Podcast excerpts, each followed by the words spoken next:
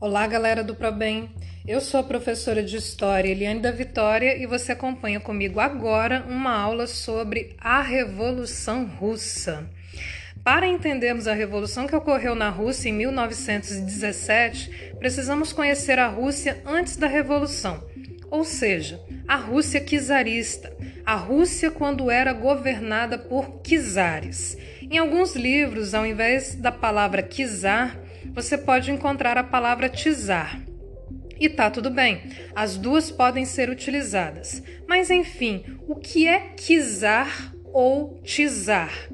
Estamos falando de governantes absolutistas. A Rússia ainda era governada por imperadores absolutistas no início do século XX. A Rússia é o maior país do mundo e está presente em dois continentes: a Europa, onde estão suas cidades mais populosas, e a Ásia.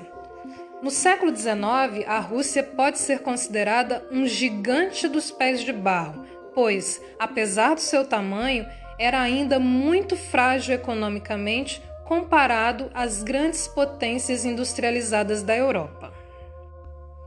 A industrialização russa foi tardia e realizada com capital estrangeiro. Na medida em que as indústrias cresciam no século XIX, junto cresciam os agrupamentos operários que foram dando início aos primeiros grupos partidários, contrários ao absolutismo e ao czarismo. Um dos partidos mais importantes e que, obviamente, como todos os outros, era ilegal, foi o Partido Operário Social Democrata Russo, criado em 1898 e dividido em 1903 em bolcheviques, ou seja, maioria, liderados por Lenin e que desejavam a revolução socialista para já, e os mencheviques, a minoria do partido, que, liderados por Martov, desejavam chegar ao poder por via eleitoral, ou seja, respeitando um longo processo. Enfim, o fato é que os membros de todos os partidos eram perseguidos, uma vez que na Rússia sequer havia um parlamento.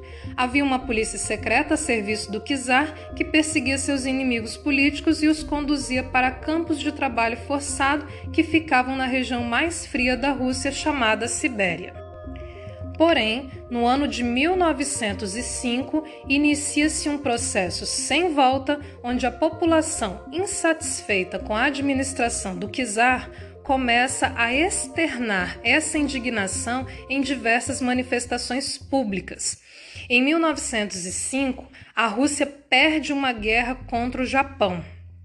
Veja bem, contra o Japão.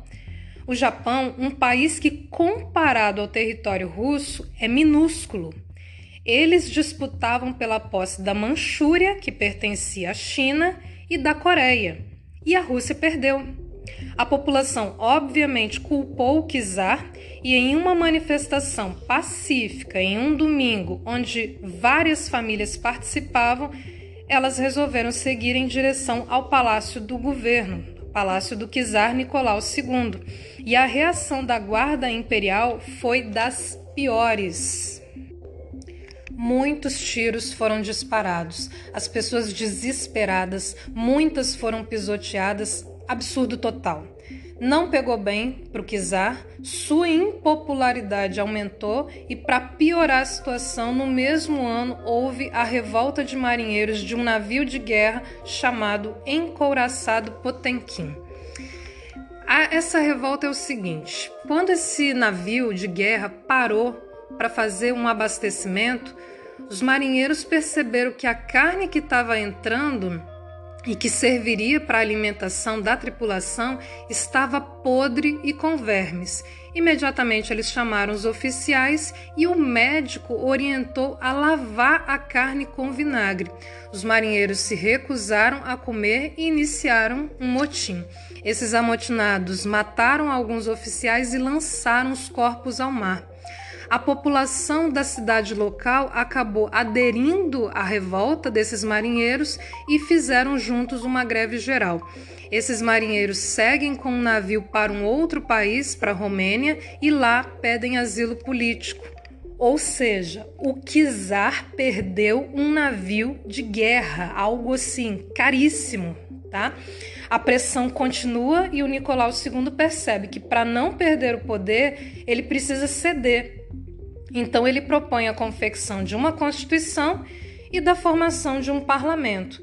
Nesse ano de 1905, temos a criação também dos primeiros sovietes, que apesar de não serem conselhos oficiais, não eram parlamento oficial, funcionavam como uma espécie de comitês de organização da, da classe trabalhadora na Rússia.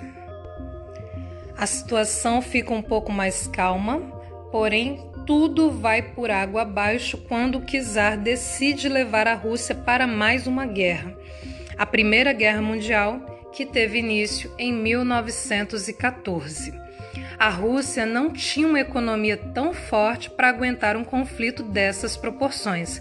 Resultado: muitas derrotas, a comida da população era desviada para as tropas na guerra, gerando fome. Eclodiram muitas greves, revoltas, manifestações contrárias ao czar e muitas delas com grande adesão de militares. Perceberam? Terreno propício para uma revolução, o que vai acabar acontecendo em fevereiro de 1917, quando os mencheviques, liderados por Kerensky, vão exigir a abdicação do czar. Entretanto, ao não retirarem imediatamente a Rússia da guerra, possibilitaram a tomada do poder por parte dos bolcheviques, que, liderados por Lenin, que tinha acabado de retornar para a Rússia após anos de exílio, vão tomar o poder. A segunda fase da Revolução Russa ocorre então em outubro de 1917, quando os bolcheviques cercam o parlamento, prendem a família do czar, os Romanov, e instituem uma ditadura bolchevique. Está concluída a Revolução de 1917. Em um tratado assinado na Polônia, Lenin cumpre a palavra e retira a Rússia da guerra, e em seguida coloca em prática algumas ideias socialistas, como a reforma agrária e a nacionalização de empresas estrangeiras. Alguns apoiadores do czar até tentam lutar para acabar com o governo revolucionário após o fim da Primeira Guerra Mundial, formando um grupo ali que seria conhecido como Exército Branco. Mas os bolcheviques organizam o Exército Vermelho e vencem a Guerra Civil em 1921 consolidando o poder e dando continuidade ao propósito socialista. Bom, Espero que vocês tenham gostado. Não desistam agora, nós estamos aí na reta final. Bom estudo para vocês e até a próxima.